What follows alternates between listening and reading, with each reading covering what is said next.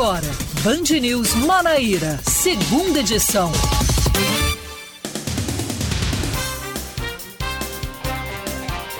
Cinco horas, seis minutos. Boa tarde, João Pessoa. Boa tarde, Paraíba. Você acompanhou aí trecho do pronunciamento de Dória. Isso acabou atrasando um pouco aqui a entrada do Band News Manaíra segunda edição, mas seguimos agora trazendo informação do estado da Paraíba para você que está acompanhando a nossa programação. Muito obrigada pela sua audiência. Você que chega agora, seja muito bem-vindo. Vitor Oliveira também está aqui comigo. Boa tarde, Vitor. Boa tarde, Sueli. Vamos correr contra o tempo, né? Tá tudo tranquilo, tudo certinho. Vamos então direto aos destaques. A mãe do bebê que morreu com sinais de agressões é levada para a delegacia. Ela foi encaminhada para a central de polícias na capital pelo delegado Aldroville Grise. A criança de um ano deu entrada ontem à noite com hematomas no Hospital de Emergência e Trauma de João Pessoa. De acordo com a mãe do bebê, ele teria caído da cama, mas a equipe médica apontou hematomas pelo corpo da criança e acionou a polícia militar e o conselho tutelar.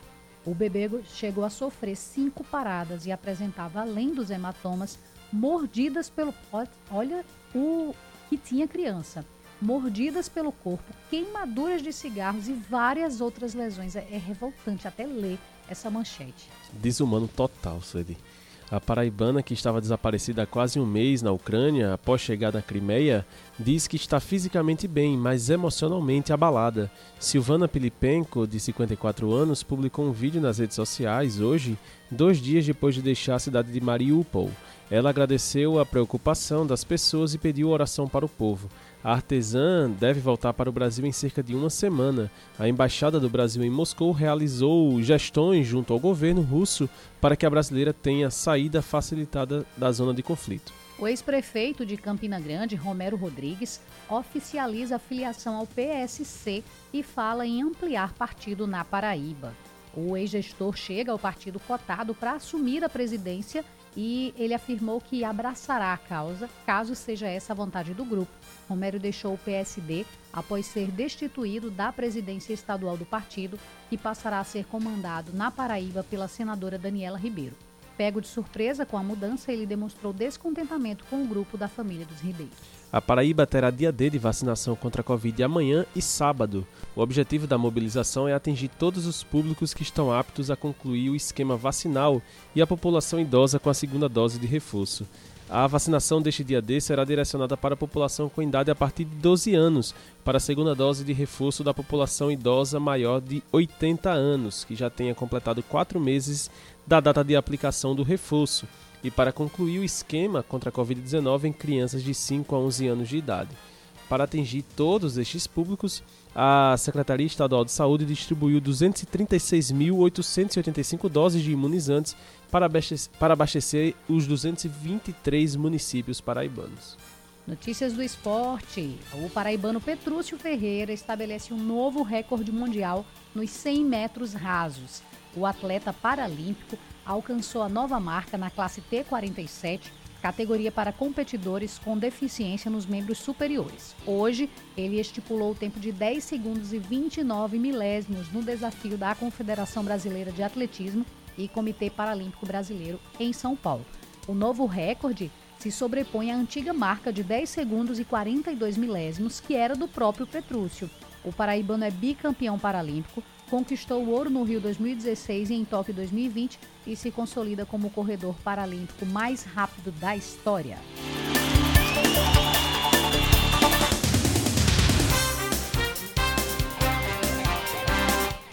Horas 10 minutos. Vamos trazer as informações sobre o clima na cidade de João Pessoa e Campina Grande. Vamos com informações.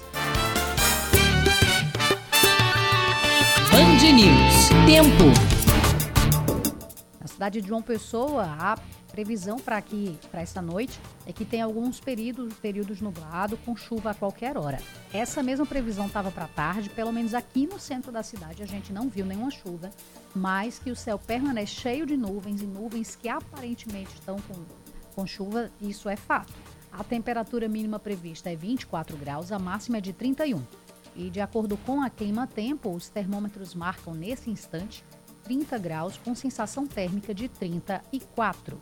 Já em Campina Grande, Rainha da Borborema, Há previsão de pancadas de chuva à noite, temperatura mínima prevista 22, a máxima é de 30 graus. Nesse momento, 29 graus com sensação térmica de 31 em Campina Grande, na Rainha da Borborema. Vou aproveitar, eu nem convidei ainda os ouvintes para participar, mas eu já tenho informação vindas direto de Lucena, é, justamente com do nosso amigo Paulo Roberto, que está sempre acompanhando a nossa programação. Obrigada pela sua audiência, pela sua participação. Manda um abraço para você também, Vitor. Opa, outro? Então, seguimos. Aproveitando que já tem participação dos ouvintes, eu convido você também a participar conosco pelo WhatsApp 9911 9207, contato da Band News FM, 9911 9207, aberto para sua participação. Então, é, pode trazer atualização do trânsito, informações com relação a alguma curiosidade algo que você queira colocar do seu bairro, da sua rua, os nossos, o nosso microfone é aberto também para sua participação através do WhatsApp 9911 9207. Não esquece de seguir a gente também em nossas redes sociais. A gente tem o Instagram, que é o Band News FM Manaíra, e no YouTube também tem atualização de matérias para que você possa acompanhar também as notícias que a gente traz para você.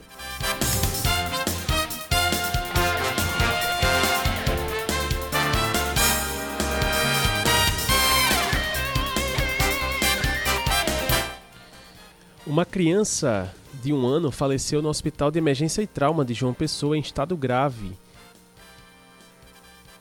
e suspeita de maus tratos. Segundo a mãe do bebê, ele teria sofrido uma queda, mas os profissionais de saúde indicaram hematomas pelo corpo da criança. A repórter Joana Brito, da TV Band Manaíra, traz as informações.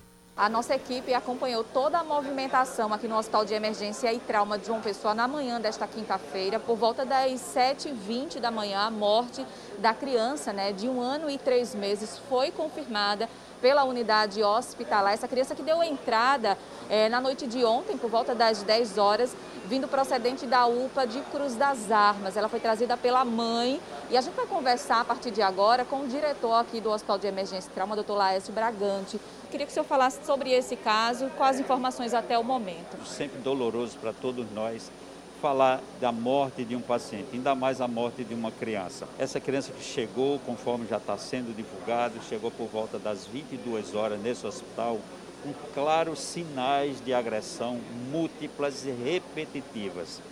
Foi conduzida pelos, pela equipe do SAMU, que já realizou os procedimentos imediatos, avançados na tentativa de salvar a vida dessa criança. Mas chegada ao hospital, já foi constatado que uma grave lesão cerebral tinha se instalado, além das múltiplas contusões, múltiplos hematomas em todo o corpo. Isso, muito provavelmente, especialmente a lesão craniana, que culminou com a morte da criança, mesmo tendo sido adequadamente conduzida. Mas, lamentavelmente, com todos esses cuidados, essa criança foi a óbito, constatado a óbito por hoje às 7 horas e 20 minutos essa criança apresentava sinais de lesões mais antigas e mais recentes, sinais de lesões repetitivas. E essa, esse trauma craniano foi assim de extrema gravidade, tanto é que certamente é a causa da morte e não afirmamos assim porque será constatado isso pelos exames do Instituto Médico Legal. O Conselho Tutelar foi acionado, chegou aqui no Hospital de Emergência e Trauma por volta das 10 horas da manhã. E qual o procedimento, doutor Laércio, a partir de agora? O encaminhamento do corpo é feito para o Instituto Médico Legal, cumprindo toda a determinação legal, e então, através dos exames médico-periciais, é, é que, será liberado a, a declaração de óbito assinada por três peritos, como é de praxe naquela instituição. Ainda sobre o caso da criança morta na manhã de hoje, Joana Brito conversou também com o conselheiro tutelar da região sul, Ricardson Dias, sobre as ações do conselho neste caso. Queria que você falasse para a gente é, o que essa mãe falou né, para o conselho tutelar, ela que chegou a passar mal aqui no trauma. Boa tarde. Boa tarde. É, a mãe ela está extremamente abalada, a gente chegou, ela estava chorando, então a gente demorou um pouquinho para conversar com ela mas ela relata para o conselho basicamente o que ela disse na entrada do atendimento, que a criança sofreu uma queda de uma cama e que é, ela não trouxe no momento da queda porque a criança estava reagindo bem, estava é, interagindo dentro de casa, mas à noite, quando a criança dormiu, ela viu que a criança revirou os olhos e aí procurou o atendimento da UPA de Cruz das Armas. A gente perguntou a respeito dos hematomas que os médicos apontaram. Ela fala que, como ela toma conta das crianças sozinhas e ela tem essa criança de quatro meses, quando a, quando a criança chorava, ela costumava beliscar a criança, então os ronchos seriam de beliscões. Ô, Ricardson, o Conselho tem é, informação sobre a estrutura familiar né, dessa mulher? Ela conta que é mãe solteira, é, as crianças são, duas das crianças, essa que faleceu e a de quatro meses, é, elas são filhas do mesmo pai, que convivia com ela, mas estão separadas, certo? É, ela tem mais uma criança de quatro anos, que também mora com ela, e segundo informações, a gente também chegou aqui no, no, no, trauma e teve contato com uma tia que disse que já passou pelo Conselho Tutelar Sul e que uma das crianças dela mora com essa tia, é, um dos encaminhamentos feito pelo Conselho na época. O que é da competência do Conselho a partir de agora? O Conselho agora vai centrar esforços na proteção dessas crianças que ainda estão no núcleo familiar. A orientação que a gente vê é, aplicada com mais qualidade no momento é o acolhimento, é o acolhimento institucional dessas crianças que estão na família, até que tudo seja esclarecido, até que a gente possa perceber, e aí a vara da infância entra na questão, possa perceber em, é, com qual pessoa da família ela vai ficar mais protegida, mas isso cabe ao judiciário também. Ok, Ricardo, muito obrigada pelas informações. Sabe, Vitor, eu fico me perguntando como que uma mãe ela pode fazer isso. Eu não estou já dizendo que ela, não estou já afirmando que foi a mãe que fez isso. Mas se uma criança chega, dá entrada no hospital com vários hematomas no corpo, com sinais de mordida, de queimadura de cigarro, parece que torturou uma criança de um pouco mais de um ano. Então, assim, é, é tão animalesco que é, é até. Eu não tenho nem como descrever o sentimento. É, é ouvir. é assustador, né? É assustador, é assustador. Inclusive, você começou a ler, isso que foi uma pausa dramática, mas é, só para relaxar um pouquinho, mas é um assunto muito sério, muito tenso, porque é inconcebível achar e ver que alguém faz algo desse tipo com uma criança. Não existe motivação suficiente que justifique você maltratar uma criança. E quando a gente se depara de um caso como esse, é, não só pelo fato de que eu sou mãe, mas porque eu sou um ser humano. Eu tenho sentimentos e, e eu tenho empatia. Quando eu penso em algo do tipo, eu não consigo chegar a tal ponto de imaginar como isso é possível. Não, não entra. Na minha cabeça, isso é algo que é inconcebível e não, inadmissível. Não tem como a gente mensurar é, uma crueldade desse tamanho. Porque é uma crueldade imensa fazer isso com a criança. É, foi, foi, tão grave que a criança chegou a falecer. E é, é mais um anjinho que a gente, assim, dentro da minha religião, que sou católica, é mais um anjinho que o céu recebe é, depois de sentir tanta dor. E eu espero de verdade que quem realmente fez isso com essa criança é, pague. Quem realmente fez isso com essa criança realmente é, cumpra aqui na lei dos homens, porque na lei de Deus tenho certeza que não vai passar. E, e, como é difícil, né, ler esse tipo de manchete, você, né, nas manchetes, não agora não, quando a gente trouxe o boletim, mas na manchete você lendo, né, que o bebê chegou a sofrer cinco paradas cardíacas, apresentava hematomas, mordidas pelo corpo, queimaduras e várias outras lesões, inúmeras lesões. Imagina o quanto essa criança sofreu, o que é que ela fez para merecer isso? Na, não só ela, ninguém merece ninguém, passar por isso. Nenhum ser humano tortura, isso não existe, Vitor, não pode existir. Existir existe, né, infelizmente, mas não deve existir, não pode existir. Mas vamos deixar esse caso um pouquinho de lado. Vamos falar de outra coisa que trouxe aflição, mas agora trouxe alegria, que é a paraibana Silvana Pilipenko, que estava desaparecida há quase um mês na Ucrânia, mandou uma mensagem para o Brasil após chegar na Crimeia. Vamos ouvir. Nós estamos bem, tá? Nós saímos do território ucraniano fazem dois dias, estamos na Crimeia, em um pequeno vilarejo. Eu, minha sogra e meu esposo estamos fisicamente bem, mas emocionalmente abalados e precisamos de um tempo para nos reconstruir. Foram dias difíceis, muito difíceis, mas eu agradeço por cada oração de vocês, pelo empenho de vocês, porque eu tenho certeza que as orações foram parte fundamental para que a nossa saída de lá tivesse êxito. Em um vídeo publicado hoje nas redes sociais, ela agradeceu a preocupação das pessoas e pediu oração para o povo ucraniano. Eu peço a cada um de vocês que continue orando pelo povo ucraniano, porque é uma situação muito delicada e quem está lá não vê muita saída, né? não tem muitas escolhas. Então, continue orando por aquele povo para que ele continue sendo forte, continue resistindo e continue sobrevivendo a essa guerra. Agora sim, dois dias depois de deixar a cidade de Mariupol a, e chegar na Crimeia, a artesã já conta com um retorno ao Brasil em breve. Eu pretendo aos poucos responder a cada mensagem que eu recebi.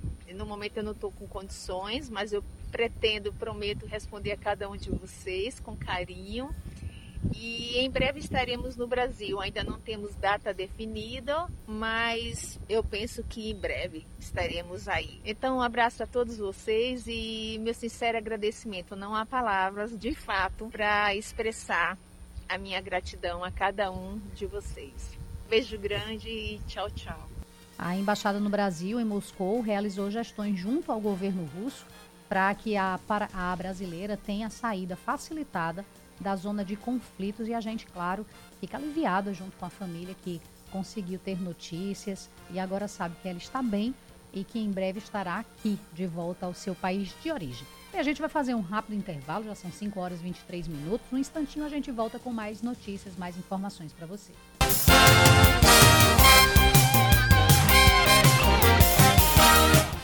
6 horas e 5 horas e 25 Não minutos. A hora, muita, muita hora nessa calma, né? Nem muita calma nessa é. hora.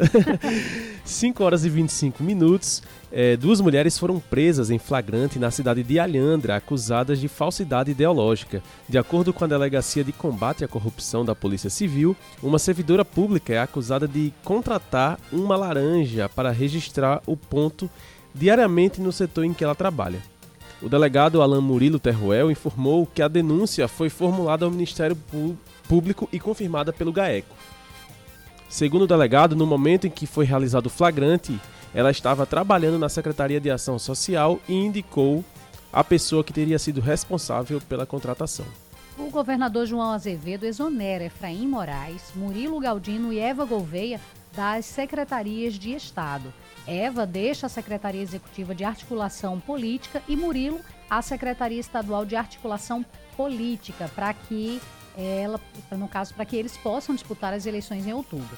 A saída de Efraim Moraes da Secretaria Estadual do Desenvolvimento da Agropecuária e da Pesca ocorre a partir do pedido feito por ele em virtude do rompimento político, depois que o filho dele, o deputado federal Efraim Filho, não foi escolhido como pré-candidato ao Senado na chapa do governador. A Prefeitura de João Pessoa inicia a vacinação de idosos acamados com a segunda dose de reforço contra a Covid-19. No caso dos idosos acamados restritos ao leito, o imunizante é aplicado em domicílio, bastando o familiar ou o responsável solicitar o serviço por meio de agendamento prévio. Caso o idoso ainda não tenha cadastro, esse responsável deve procurar uma unidade de saúde da família de referência ou entrar em contato pelos telefones 986004815, repetindo 986004815 ou 986992917. Vou repetir esse número também. 986992917 ou através do e-mail vacinajp@gmail.com Todos esses números estão disponíveis para dúvidas. Números e endereços né, eletrônicos.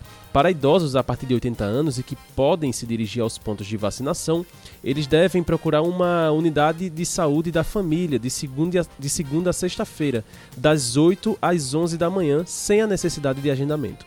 Uma empresa está ofertando 3.225 vagas de emprego para as funções de porteiro, merendeira e auxiliar de serviços gerais. Os candidatos que desejem concorrer às vagas devem agendar atendimento através do Cine João Pessoa pelo endereço eletrônico agendamento cinejp.joaopessoa.pb.gov.br, repetindo o endereço eletrônico para agendamento, agendamento cinejp.joaopessoa.pb.gov.br. São 1.100 oportunidades para a função de porteiro, 1.747 para auxiliar de serviços gerais e 468 vagas ofertadas para merendeira. Para ambos, é solicitada experiência, mas não é necessário que seja comprovada na carteira de trabalho. Lembrando que o Cine João Pessoa fica situado na Avenida João Suassuna, número 48, no primeiro casarão da Vila Sanhauá, que é ali na Praça Antenor Navarro, no Varadouro. O horário de atendimento é das 8 da manhã até as 4 da tarde e mais informações podem ser obtidas pelo telefone 986548525. Repetir o telefone do Cine 986548525. O Souza se prepara durante esta semana para encarar o Botafogo no próximo domingo no estádio Marizão, lá na cidade de Sorriso. E o grande destaque da equipe pode não entrar em campo por estar se transferindo justamente para o adversário do fim de semana. É que o Botafogo tem interesse no camisa 10 do Dinossauro, meia esquerdinha. O técnico souzense Tardelli Abrantes adiantou que o caso está sendo tratado com a diretoria. Inclusive afirmou que o atleta já está treinando separado do elenco e que permanecerá desta forma até que essa, essa situação seja resolvida. Agora são 5 horas e 29 minutos. A gente vai seguir aqui o jornal falando sobre política agora, que está movimentando muito o estado da Paraíba, até mesmo o Brasil. Então, começando aqui porque o ex-prefeito de Campina Grande, Romero Rodrigues, ele foi recebido em clima de campanha por centenas de apoiadores em um hotel que fica na saída da cidade. Romero se filiou ao PSC, que é o Partido Social Cristão, como já era especulado desde a última terça-feira. Ele era presidente do PSD na Paraíba e viu o comando ser entregue à senadora Daniela Ribeiro. Ele disse ter sido pego de surpresa com a mudança e não escondeu o sentimento de traição. É visível, né? Como é que você faz um processo tão, tão abrupto, um golpe faltando três dias apenas do final de filiação. Até sem prazo para a gente pensar muito, para a gente decidir, para a gente conversar com as pessoas, porque eu estava andando na Paraíba toda. E aí você anda a Paraíba toda, você tenta construir o partido, tem uma chapa muito competitiva para deputado estadual, uma outra chapa, inclusive, da qual eu era candidato. Se não desse certo, o primeiro prejudicado seria eu. Organizei uma chapa competitiva para deputado federal, na qual eu era candidato e, enfim, esse problema todo. Apesar da mudança repentina, Romero garantiu que segue firme como pré-candidato a deputado federal. Vou sim. Vim me filiar para isso, para somar na chapa de deputado federal e ajudar minimamente nessa construção e ainda com prazo mesmo mínimo final somar com pessoas como Patrick que está aqui. Claro que naturalmente Patrick consultou Pedro, consultou Cássio, conversou com Bruno, mais outros amigos que também haverão de somar conosco e vamos tentar construir e fortalecer esse partido para uma vitória, pode acreditar, de eleger três ou quatro deputados federais. Ele chegou ao local do evento de filiação acompanhado de vários aliados políticos, entre eles o prefeito de Campina Grande, Bruno Cunha Lima, que também deve deixar o PSD. Olha, fica uma situação muito difícil, muito delicada. Romero sempre foi extremamente atencioso com, enfim, com Daniela, com Agnaldo. Eu particularmente sempre tive também uma relação respeitosa. Agora, é um ato no mínimo hostil, né? Romero é, definitivamente não merecia isso. Eu acho que ele merecia pelo menos uma ligação. Ele, ele merece o respeito. Tá? Então, com esse contexto, fica, fica difícil, fica difícil a permanência no partido. É, seguindo aqui com as informações, o PSC, que é presidido na Paraíba pelo deputado federal Leonardo Gadelha, que desde a saída de Romero do PSD manteve contato, é, convidava o ex-prefeito de Campina Grande para se filiar à legenda. O convite foi imediato, a, a, a, gente sempre sonhou em ter um quadro como Romero em nossas hostes, mas obviamente a gente respeitava o trabalho que ele fazia de construção do PSD na Paraíba. O PSD estava sendo muito bem conduzido, a gente precisava respeitar esse momento. A partir do instante que houve essa, essa reviravolta, surgiu-se a, a possibilidade e a gente não pestanejou. É muito importante para uma legenda contar com um quadro do quilate de Romero. Bem, a, a, ideia da legenda é que, com a chegada de Romero, é, conseguir eleger três ou até quatro deputados federais. 5 horas 33 minutos. E já que a gente está falando sobre política, vamos aqui trazer informações com relação a todo o processo político que está acontecendo hoje. A gente vai com Cláudia Carvalho, que vai justamente atualizar a gente com relação a todos esses fatos. As mudanças na véspera do feriado da janela partidária. Então, está acabando a janela e Cláudia faz essa análise política para a gente agora.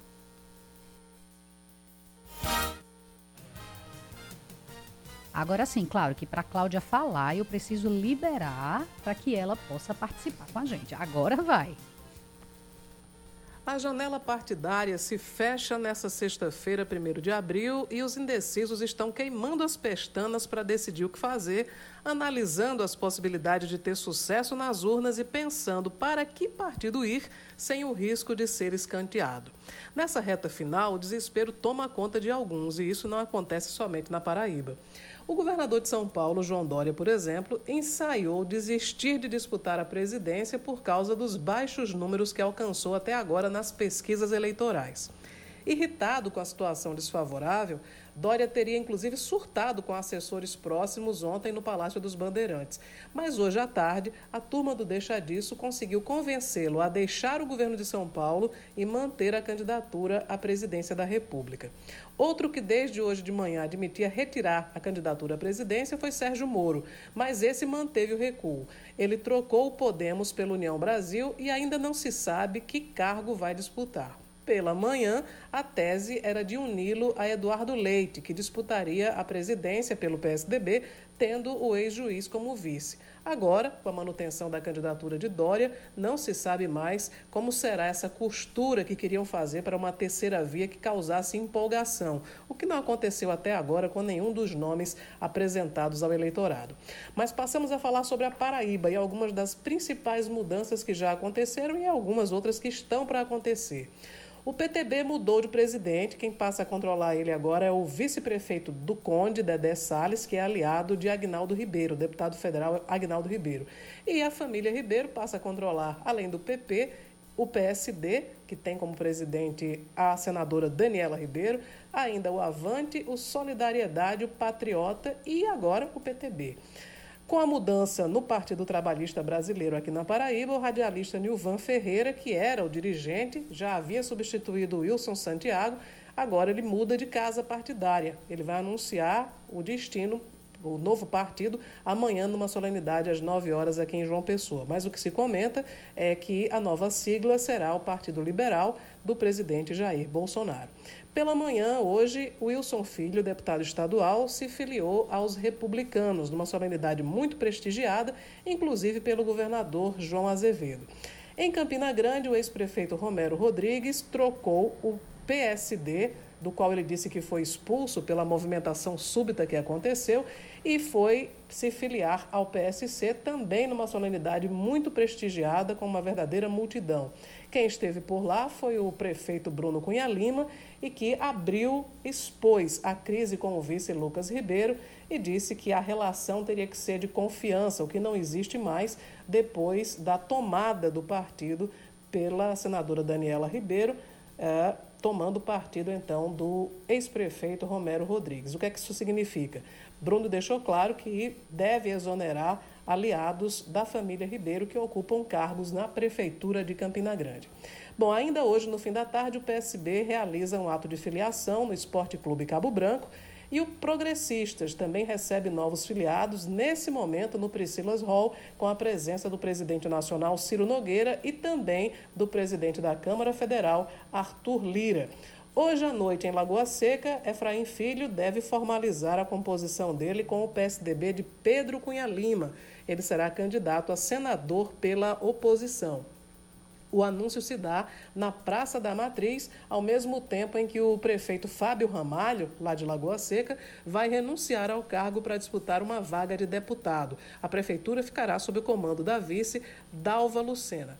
Amanhã, além da, da solenidade de anúncio do novo partido de Nilvan Ferreira, o deputado estadual Anísio Maia, que foi expulso, foi suspenso, na verdade, do PT, também vai divulgar seu novo partido. A Bolsa de Apostas fica entre o Partido Socialista Brasileiro e o PCdoB. Por enquanto é só, mas certamente no decorrer da sexta-feira haverá ainda muito mais novidade. É como diz o ditado: muita água ainda vai rolar por baixo dessa ponte, Vitor. Ainda tem muito pra, muita coisa para acontecer com relação a, a, essa política. Até amanhã ainda tem muita novidade para a gente atualizar os nossos ouvintes. E agora sim, falando em atualização, é o paraibano Petrúquio Ferreira Petrúcio, perdão, Petrúcio Ferreira estabeleceu novo recorde mundial nos 100 metros rasos. O atleta paralímpico alcançou a nova marca na classe T47, que é a categoria para competidores com deficiência nos membros superiores.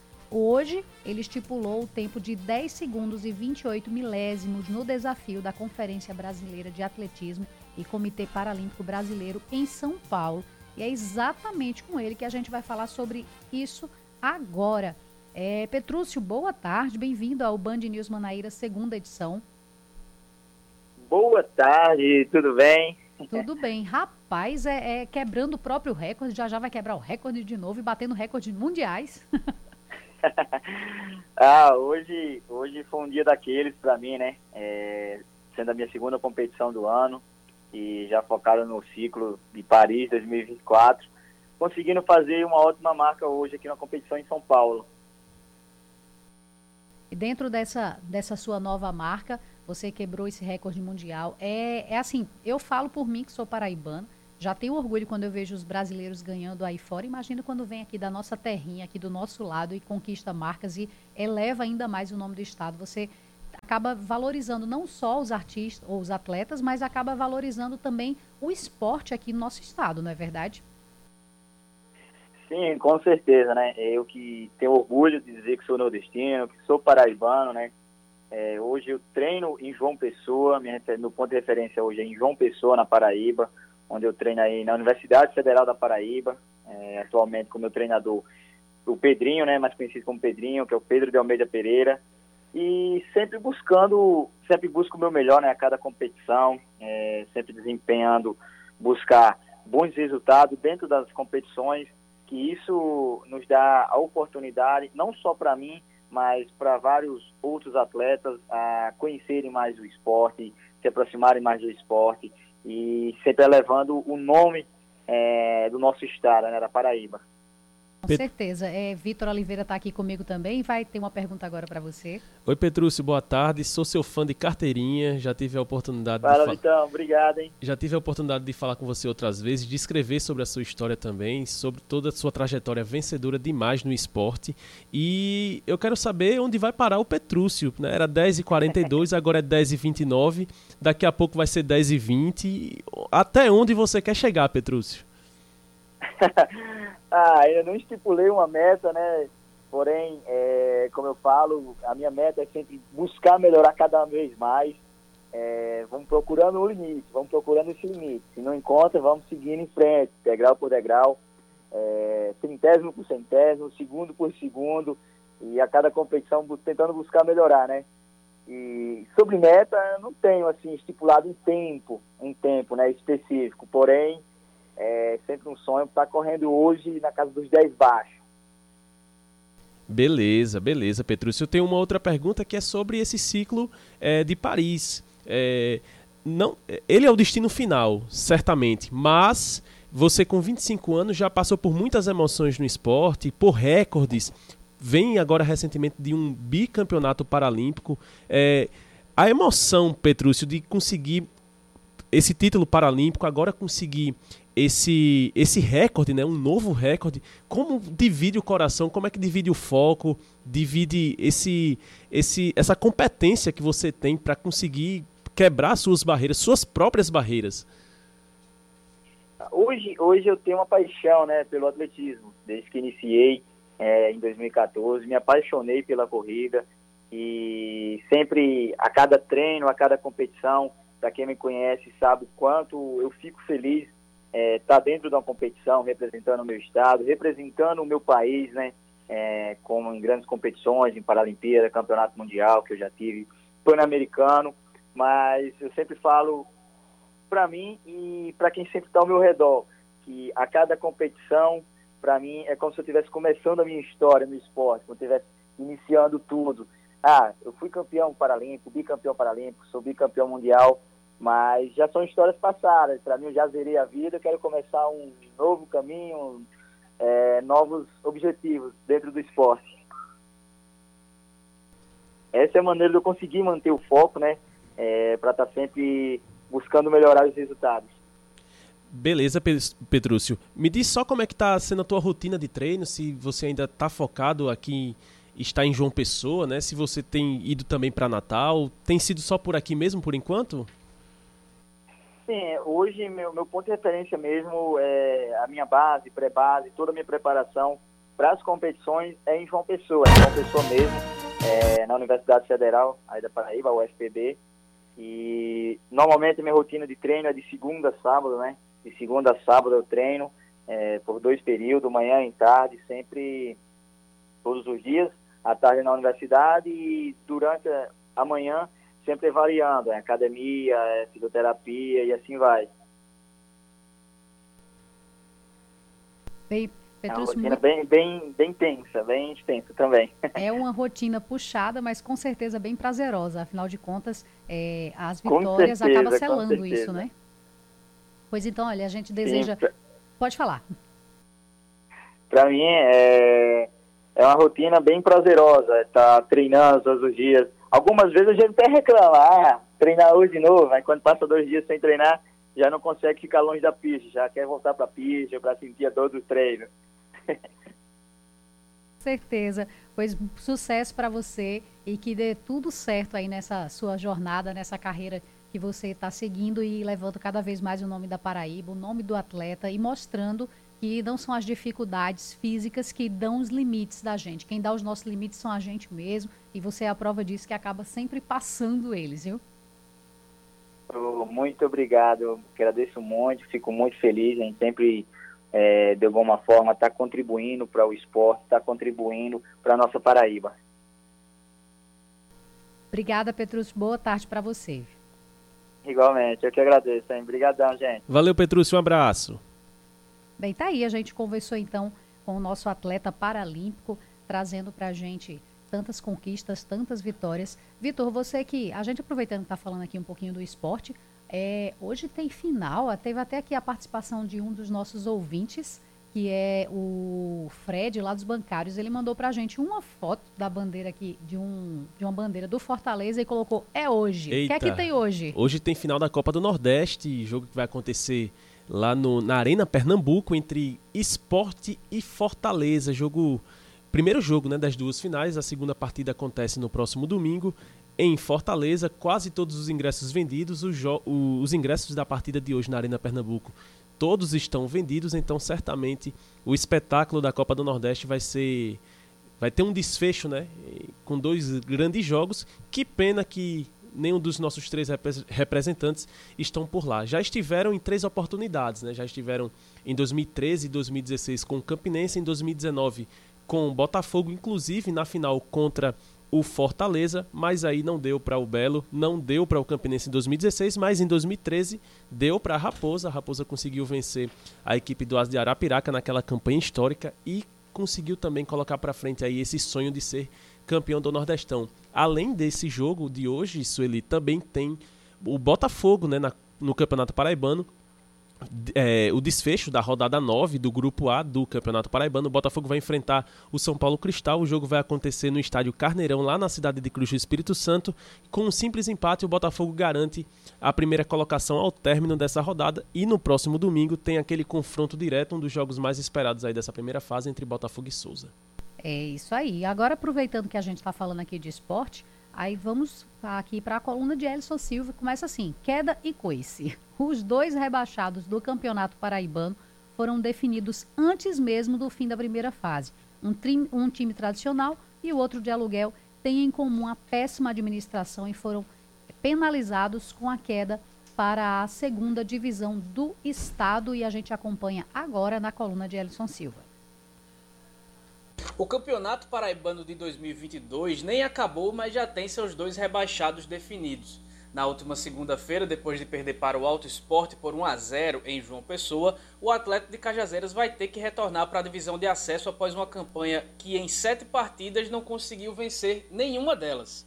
Nas últimas temporadas, desde que o Grupo Lira deixou o comando do clube para se dedicar à administração municipal de Cajazeiras, Todo ano um torcedor diferente, sempre com ótimas intenções, acaba assumindo a equipe, mas sem aquele traquejo necessário para conduzir uma equipe dentro de um torneio profissional de futebol, a equipe vem penando. No ano passado, é, por incrível que pareça, por mais difícil que seja de acreditar, o baterista de uma banda de forró, que agora também está em carreira solo, ele foi o presidente.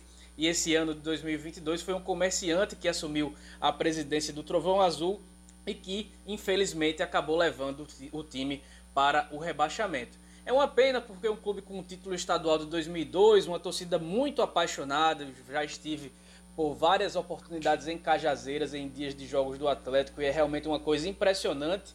Botafogo, 13 Campinense, com todo respeito aos seus torcedores, não conseguem chegar perto pela devoção que o torcedor do atleticano tem pela sua equipe, mas o fato é que o Trovão Azul vai ter que jogar no ano que vem é, a segunda divisão do Campeonato Paraibano. Do outro lado, um clube de aluguel também vai deixar de figurar na primeira divisão do estado no ano que vem. O Sport Lagoa Seca foi rebaixado sofrendo incríveis 27 gols e marcando apenas 3 em 7 partidas. É praticamente um time amador, para ser muito benevolente aí com a equipe de Lagoa Seca, ela que jogou um campeonato profissional. O Carneiro chegou na primeira divisão dessa temporada, jogando a segunda no ano passado, com boa parte da equipe que hoje está no São Paulo Cristal. Esses jogadores foram emprestados pelo Carcará do Engenho e conseguiram o acesso, mas como tiveram que retornar para a equipe de Cruz do Espírito Santo, o, o Esporte Lagoa Seca, sem dinheiro, sem torcida, sem ambição, teve o futebol terceirizado. Se fala muito em SAF hoje em dia no mundo do futebol, mas não é perto, nem perto disso, né? É sempre uma empresa que acaba levando jogadores e, e comissões técnicas para um time. E além da campanha ridícula, que não tem outra denominação, infelizmente, essa empresa não cumpriu com o pagamento de salários, entre outras coisas, e o contrato entre as duas partes foi encerrado na véspera para a derrota do, contra o Campinense na última terça-feira, que acabou sacramentando a queda do time de Lagoa Seca, uma queda que era mais que anunciada. Às vezes a gente gostaria de dizer que o futebol paraibano não é para amadores, mas infelizmente parece que sim, ele é. Eu tenho escutado, Vitor, nos últimos tempos, bastante crítica com relação a essa questão do do Campeonato Paraibano. O Campeonato Paraibano é, é para elevar os nossos times, a gente sabe, mas parece que tem uma desorganização que acaba dificultando é, que os nossos times cheguem lá, na é verdade. É verdade, Celi. Muita falta de planejamento, muitos times que muitas vezes têm o calendário do ano inteiro, né? Porque só jogam o Campeonato Paraibano, alguns outros jogam o Campeonato Brasileiro da Série C, da Série D mas a maioria né, dos times da primeira divisão tem um ano inteiro para conseguir fazer um planejamento decente, fazer um planejamento que seja pelo menos compatível com o nível do Campeonato Paraibano e às vezes é, de última hora acabam crescendo demais o olho no planejamento, querendo demais, querendo ser um Barcelona, mas sendo apenas um time de Campeonato Paraibano coisa que, que acontece bastante. Infelizmente aconteceu com o Atlético de Cajazeiras, quase acontece com o Nacional de Patos lá no início da temporada, quando é, fez todo aquele planejamento e antes do Campeonato Paraibano começar, trocou de treinador pelo menos por duas oportunidades, né? Antes mesmo da bola rolar. Então, é, somado isso, né, principalmente a muitas vezes uma federação né, paraibana de futebol que nos confunde demais, é, em seus ideais. Ah, muitas vezes o Campeonato Paraibano acaba deixando demais a desejar por conta disso. E agora, principalmente nesse ano, acabamos sofrendo demais com a questão das datas. Né? Os times que vão jogar a Série C e Série D do Campeonato Brasileiro, por exemplo, vão começar as, é, essa competição já com o andar da carruagem do Campeonato Paraibano, que já deveria né, estar prestes a terminar. Então, fica aí essa, essa. Não é nenhum repúdio, né? Fica aqui a nossa a nossa queixa, né? Tudo poderia ser um tanto diferente, todos os anos as mesmas queixas, as mesmas oportunidades que podem ser melhoradas e diante dessas oportunidades as possibilidades aparecem e nada é mudado, Sueli.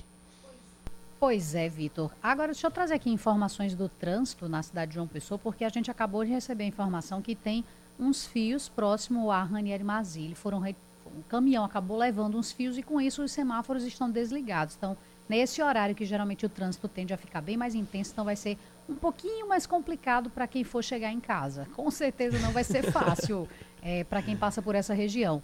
É, só para trazer algumas informações com relação a, ao trânsito nesse instante, tem boa fluidez, fluidez constante na rua Josefa Taveira, com a rua Elias Pereira de Araújo, nos dois sentidos. Também tem fluxo intenso, porém constante, na Avenida Hilton Souto Maior, na rotatória do, é, do CAC, do CAIC, né?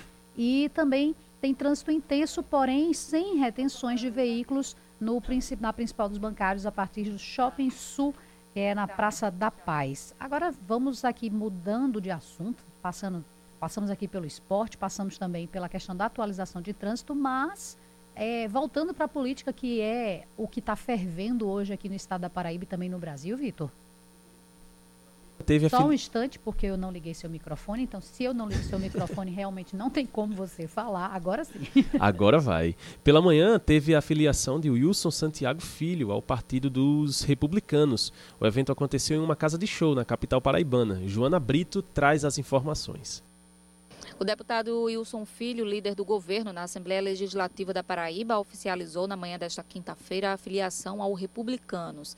Bem, para mim é um dia de muita alegria Alegria por vários motivos, por poder ter construído essa decisão ouvindo os amigos, ouvindo aqueles que torcem pelo nosso trabalho, que têm um carinho pela nossa pessoa, poder ter construído essa decisão ao lado do próprio governador João Azevedo. E a presença dele demonstra muito isso. Ter podido construir essa decisão para me levar a um partido grande como é o Republicanos, o partido que tem na presença do deputado Mota alguém capaz, articulador, inteligente e que junto ao deputado Wilson Santiago, ao presidente Adriano Galdini e a tantas e tantas pessoas está apresentando a Paraíba algo que há muito tempo a gente não via, uma realidade com diversos expoentes da política unidos num só partido.